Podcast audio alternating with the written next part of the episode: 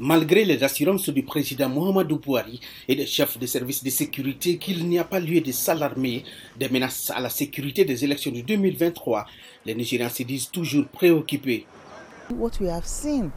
Il y a juste deux mois depuis le début de cette période électorale et nous assistons déjà à des destructions incessantes des bureaux de la CENI, à des attaques contre les opposants politiques et leurs supporters, en plus des attaques visant des rassemblements de campagne, mais aussi la destruction des affiches de campagne et l'intimidation.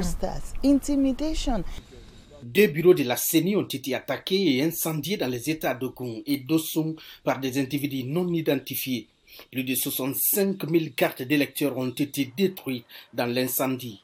Un rassemblement de la campagne présidentielle du candidat du PDP, l'ancien vice-président Atiko Abubakar, a subi une attaque à Maïdougouri où plusieurs véhicules de son convoi ont été détruits. L'une des raisons de ces violences est juste l'erreur de calcul que certaines personnes ont faite sachant qu'elles ne gagneraient pas les élections. Donc ces gens choisissent de se lancer dans la violence électorale, l'intimidation, le harcèlement et autres. Mais je crois que si les agences de sécurité travaillent ensemble avec les communautés, elles pourront identifier les auteurs de ces hostilités dans notre pays. De nombreux bureaux de la commission électorale ont été pris pour cible, particulièrement dans le sud-est, où des groupes séparatistes souhaitent faire sécession du reste du Nigeria. Selon la Commission électorale nationale indépendante, plus de 200 bureaux de vote avec un total de plus de 142 000 électeurs inscrits dans 10 communautés de l'État de Katsina étaient gravement menacés.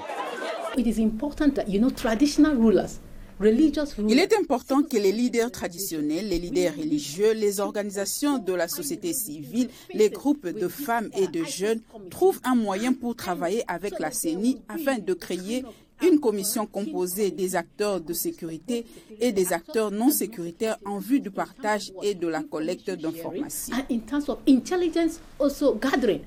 Le mois dernier, l'ambassade des États-Unis a évacué tout le personnel non essentiel d'Abuja, invoquant un risque élevé d'attaques terroristes dans la capitale. Les forces de sécurité luttent contre une série de menaces à travers le pays, notamment une insurrection islamiste, des gangs criminels armés et des groupes séparatistes. Gilbert Tamba pour VOA Afrique, Abuja.